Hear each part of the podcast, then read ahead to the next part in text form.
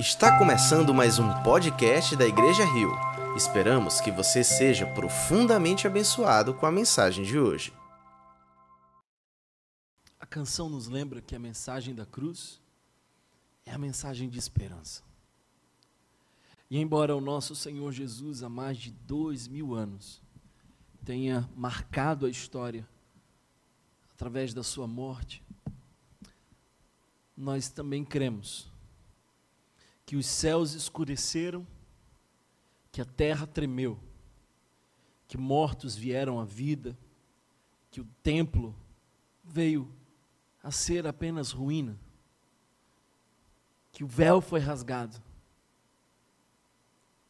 que os soldados viram aquele que é a esperança do mundo, aquele é, que é o autor de nossa fé.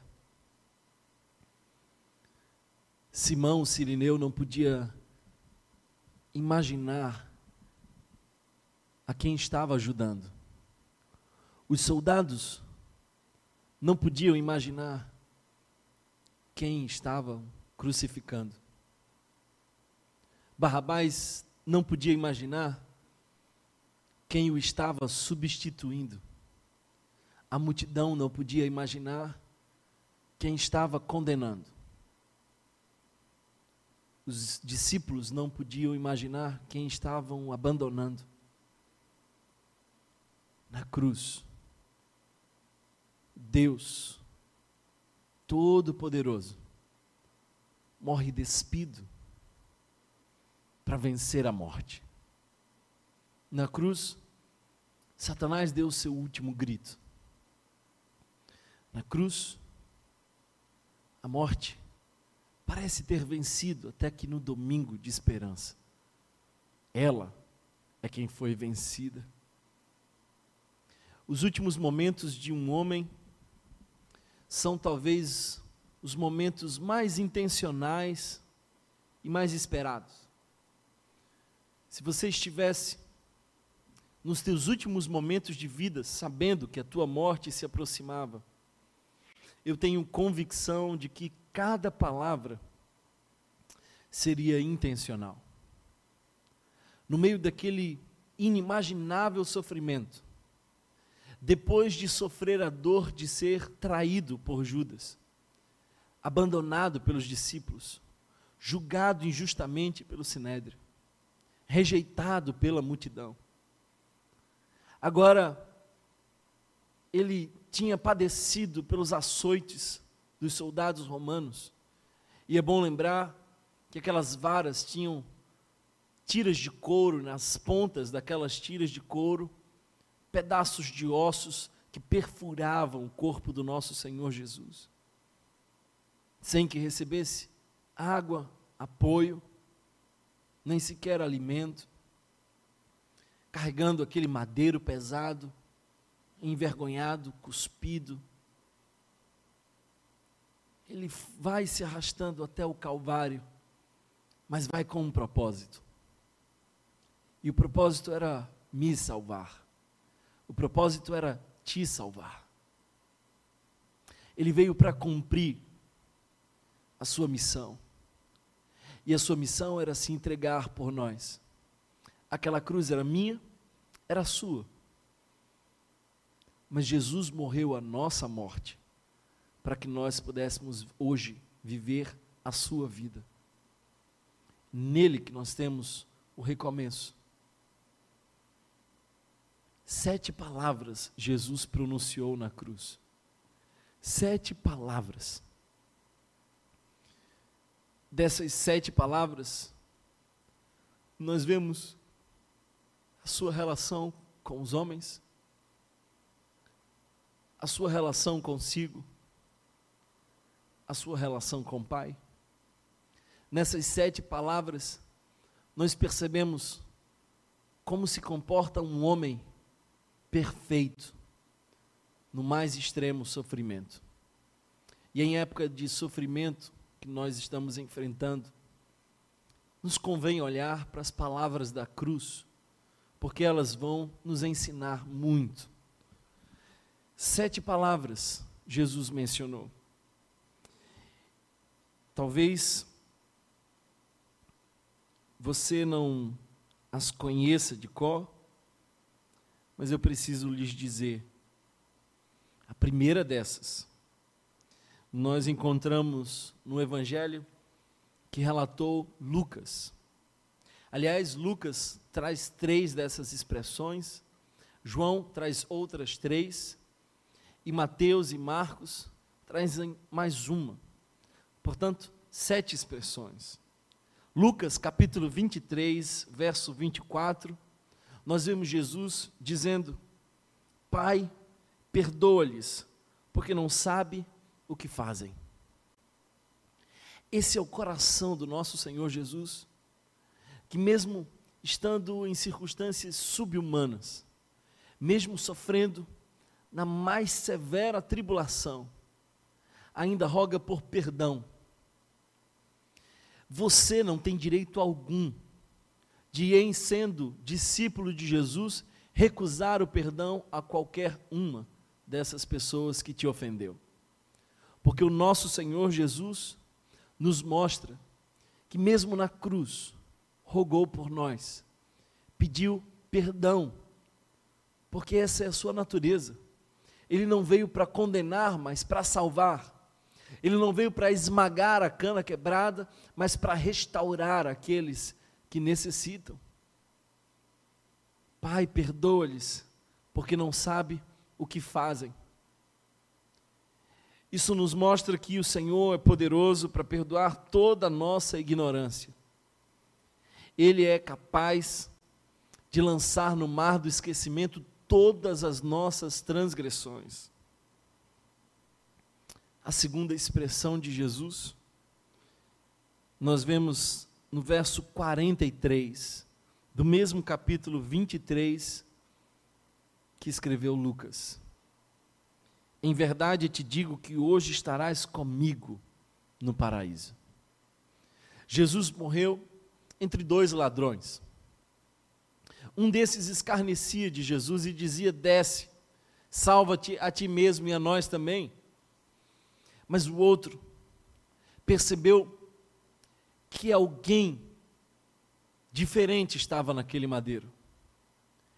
Como é capaz um homem de perdoar os seus acusadores? Como alguém é capaz de rogar a Deus em favor daqueles que estão lhe matando?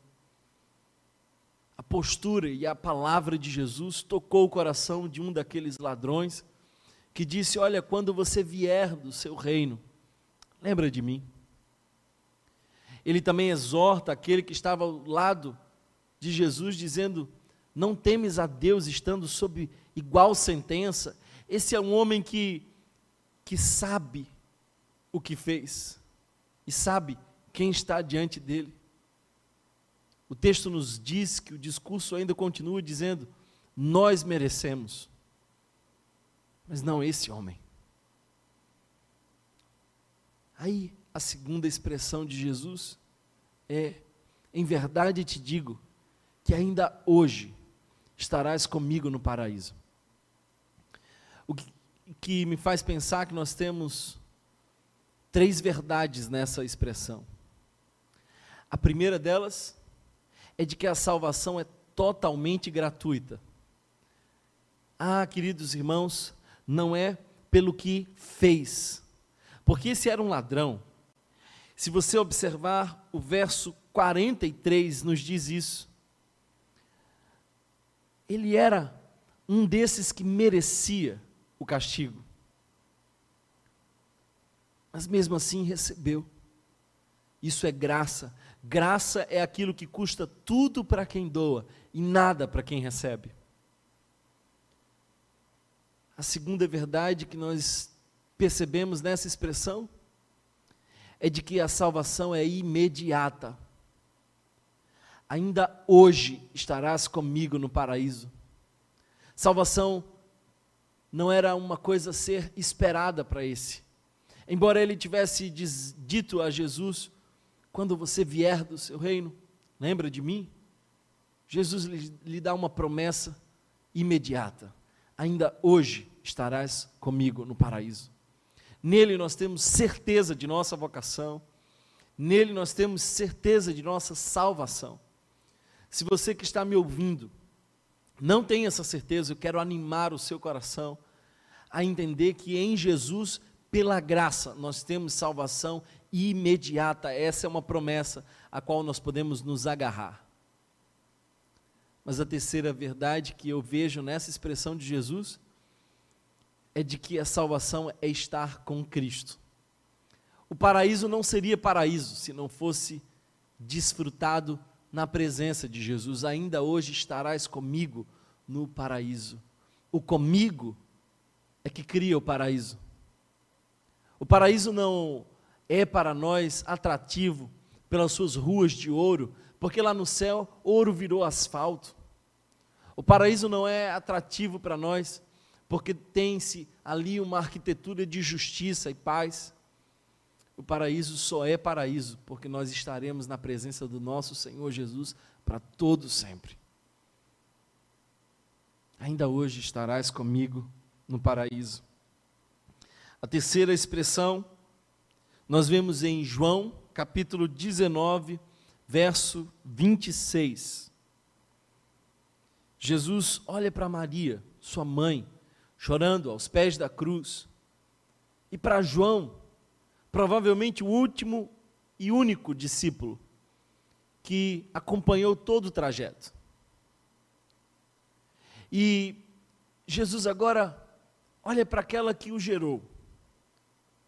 E mesmo estando em situações de carência de cuidado, o seu olhar é de cuidado para sua mãe porque há um profundo respeito e uma consideração para aquela que lhe deu a vida.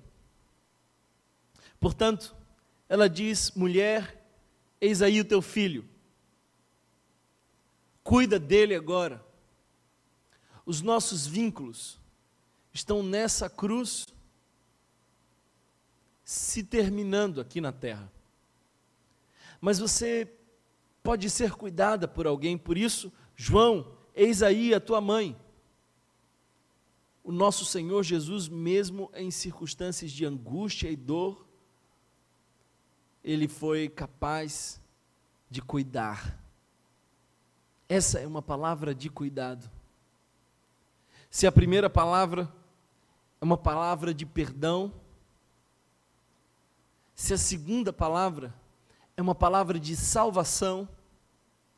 A terceira palavra de Jesus é uma palavra de cuidado.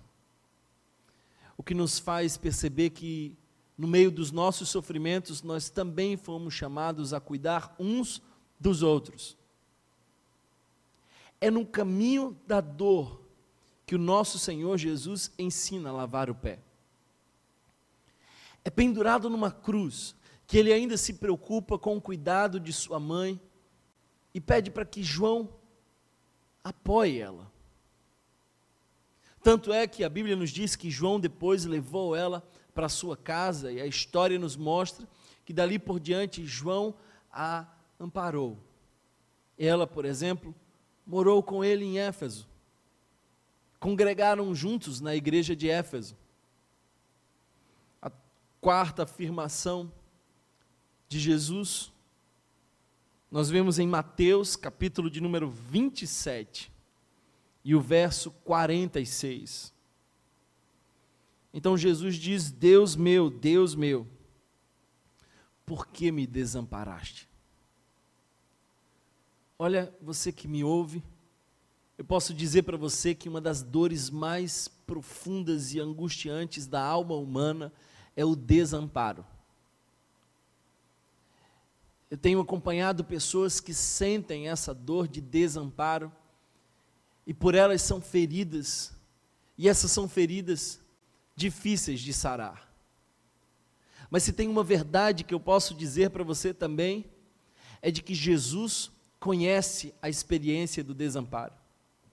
E sabe por que Jesus foi desamparado? Jesus foi desamparado para que nós não fôssemos desamparados. Jesus foi desamparado para que nunca Deus nos desamparasse. ele experimentou esse abandono porque naquele exato momento ele estava carregando todos os pecados da humanidade em seus ombros. Nós que estávamos separados de Deus, com os nossos pecados, vimos o pai se separar do filho por um instante, o abandono. Jesus passou pelo abandono por nós. Essa terrível experiência não roubou dele a consciência de quem é Deus. Por isso, ele ainda exclama: Deus meu, Deus meu. Essa é a consciência do Evangelho, mesmo em meio a dores mais profundas e a sensação de abandono, você ainda pode gritar: Deus meu, Tu és o meu Deus. Eu não sei o que tem acontecido com você, mas eu quero animar você hoje a dizer: Deus meu, e a crer que, porque há dois mil anos atrás, ele foi abandonado você jamais o será. Porque ele experimentou esse desamparo, você jamais experimentará. Ele abriu o caminho, e nós agora somos o povo acompanhado pelo nosso Deus. Nós temos a presença do Emanuel conosco. A quinta expressão de Jesus, nós vemos em João capítulo 19, verso 28 texto diz: Tenho sede. Tenho sede. Esse é mais um salmo citado por Jesus. Jesus, quando diz Deus meu, por que me desamparaste, citava um salmo. E agora essa é mais uma profecia messiânica que se cumpre quando Jesus diz: Tenho sede. Sabe, eu percebo que, mesmo sendo Deus, ele, ele mostra aqui a sua total humanidade. Ele aqui é empático a todos aqueles que também sentem necessidades. Ele é aquele que conhece porque passou pelas privações e pela escassez. Esse é o Deus dizendo: tenho sede, mas também é o homem, 100% o homem, que passou toda a manhã sangrando, que ao meio-dia carregava uma cruz. Tenho sede. Olha, se você é discípulo ou discípula de Jesus, você não deveria esconder as suas necessidades. Você não devia maquiar aquilo que você precisa. Você não devia silenciar as demandas do seu coração. Aqui nós vemos Jesus gritando: Tenho sede, eu preciso. Será que você também é capaz de dizer: Eu preciso? Será que você também é capaz de se vulnerabilizar e mostrar a sua necessidade? João, capítulo 19, verso 30, nos dá a sexta expressão: Está consumado está consumado. Tetelestai. Essa é a expressão grega que um filho usava para dizer ao pai que a missão que ele tinha recebido tinha sido cumprida. Então Jesus está dizendo ao pai: Eu cumpri a missão. Essa também era a expressão usada para aqueles que saudavam uma dívida. Se você devesse a alguém, na quitação do débito, você receberia um carimbo dizendo tetelestai. Essa também é uma expressão daqueles que adquiriam um terreno e tinham a sua posse legal. Aqueles que pagaram até o último centavo e por isso poderiam dizer: é meu, está pago, tetelestai. Nessa expressão nós vemos Jesus dizendo: Eu cumpri a missão. Nessa expressão nós vemos Jesus dizendo: Eu paguei o preço. Nessa expressão nós vemos Jesus dizendo: Eles são meus. por preço, alto preço de sangue. Sabe, a sua salvação é pela graça, mas não saiu de graça. Houve um alto preço que ele já pagou. Deus, por ser justo, não poderia simplesmente esquecer os nossos pecados, mas Deus, por ser amor, não poderia simplesmente nos condenar sem uma chance, um caminho de reconciliação. Por isso, na cruz, Jesus toma o cálice que pediu para ser rejeitado no Getsemane. Na cruz, ele paga o preço, ele quita o débito. Na cruz, o justo se sacrifica pelos injustos, para justificar os injustos e dar a eles livre acesso ao Pai. Tetelestai. A missão está cumprida, o preço está pago. E agora nós podemos ser propriedade, povo, nação eleita, povo exclusivo de Deus. Está pago, está consumado. A última expressão, nós vemos em Lucas, capítulo 23, verso 46. E essa é a expressão, Pai, em tuas mãos entrego o meu espírito. Pai, em tuas mãos entrego o meu espírito.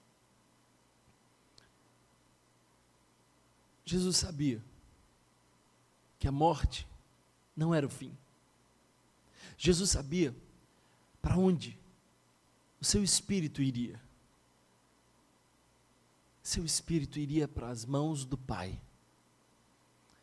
Sabe aqui eu quero chamar a sua atenção para algumas verdades. A primeira dessas verdades é de que, mesmo em meio ao mais profundo sofrimento, Jesus não esqueceu que o Deus é Pai. Eu queria desafiar você a dizer Abba, Pai, no meio da tua dor. Se nós somos discípulos daquele que exclamou Abba, Pai, na cruz, eu também quero animar você a dizer: Meu Abba, Pai, enquanto dói, enquanto sofre, enquanto se angustia, você pode dizer: Pai, e saiba que o teu espírito está nas mãos do teu Pai. Essa é a palavra da entrega. Se Jesus na sexta expressão, traz a palavra da consumação. Aqui nós vemos a confiança de quem sabe para onde vai, a confiança de quem sabe em quem pode descansar. Eu queria desafiar você a meditar em cada, de, em cada uma dessas palavras de Jesus. Talvez seja o momento de você perdoar o mundo, de você olhar para as pessoas que te machucaram e dizer: eles não sabem o que fazem. Talvez esse seja um bom momento para você tirar os olhos da sua dor e cuidar de alguém. Mulher, eis aí o teu filho. Filho, eis aí. Talvez esse seja um bom momento para você descansar na graça que te salva. Porque se até mesmo um ladrão condenado por todos numa cruz pode, pela fé, através da graça de Cristo, herdar o paraíso, nós também podemos descansar, não depende de nós. Imediatamente, no final de nossa vida, teremos desfrutaremos da nossa salvação. Estaremos com Ele no paraíso, e paraíso só é paraíso porque é com Ele. Se Jesus disse: Tenho sede, expressou a sua necessidade humana, você não tem vocação para super-herói, você não precisa maquiar a sua dor, você também pode expressar a sua humanidade e dizer: tenho necessidade. Se Jesus experimentou o abandono, se Jesus é aquele que de fato viveu o desamparo, para que nós nunca mais nos sentíssemos desamparados, hoje você pode confiar, qualquer que seja o cenário, Ele é contigo, porque o Senhor Jesus abriu o caminho, pagou o preço e nos deu acesso ao Pai. Sim, está consumado. Não sobrou nada para você fazer no caminho da salvação. Apenas aceitar, receber e desfrutar. Tudo foi feito na cruz do Calvário. Ele não deu um passo e deixou outro para você. Ele cumpriu a sua missão. Ele pagou o preço. E comprou para si, como diz em Apocalipse capítulo 5, comprou para si gente de toda tribo, povo, língua e nação. Tetelestai. Eu quero desafiar você a ter a consciência de que, mesmo no meio da dor, Ele é o nosso Pai. E quando estiver difícil, saiba que nessas mãos nós estamos seguros. Nessas mãos nós podemos descansar. Nós sabemos que a morte não venceu o nosso Senhor Jesus nós sabemos que ele ressuscitou. Por isso, essa não é uma sexta-feira de desânimo. Essa é uma sexta-feira de expectativa. O domingo vem logo aí.